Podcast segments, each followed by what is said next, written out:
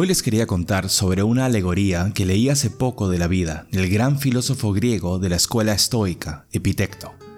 Él dice, recuerda comportarte en la vida como si fuese un banquete. Cuando te pasen algo, extiende la mano y toma una porción moderada. ¿Te pasa de largo? No lo detengas. Aún no ha llegado, no ardas de deseo. Espera hasta que llegue frente a ti. Actúa de esta manera con los hijos, un cónyuge, en tu trabajo, con la riqueza, y un día te harás digno de un banquete con los dioses.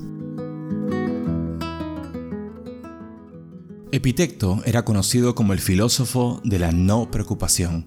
Qué genial suena eso, ¿no? En esta alegoría nos cuenta que la vida es un banquete, que cuando la comida pasa al frente tuyo, toma solo lo que te toca, que no extiendas la mano y tomes lo que no es tuyo, esos son malos modales. Y si te pasa una comida, no te estreses, tranquilo, ya te llegará. Pero yo quería llevar este pensamiento un poco más allá, con un par de ideas. Verán, muchas veces no nos damos cuenta del plato que tenemos delante nuestro por solo estar fijándonos en aquel que está del otro lado de la mesa.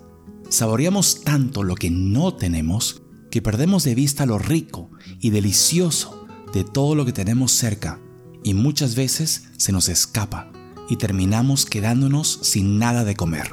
Y también lo que nos tocará nos llegará. Eso no significa que estemos sentados de forma pasiva simplemente esperando que lo que nos toca, entre comillas, nos llegue. Debemos disfrutar lo que tenemos delante nuestro y ser activos en saborearlo.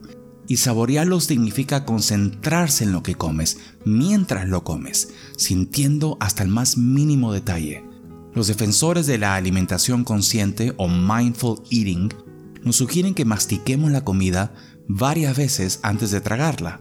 Mindfulness propone el mismo enfoque, ser conscientes de cada bocado. Entonces te pregunto, ¿sabes lo que tienes delante tuyo hoy? ¿Saboreas a tu familia, a tus amigos, tu trabajo, tu pareja? ¿O estás tan enfocado o enfocada en el plato que no tienes que te olvidas de lo rica que es la vida? ¿Busca algo mejor? Sin duda. Enfócate en crecer, por supuesto, pero saborea la vida porque es deliciosa. No sea que te quedes sin nada de comer.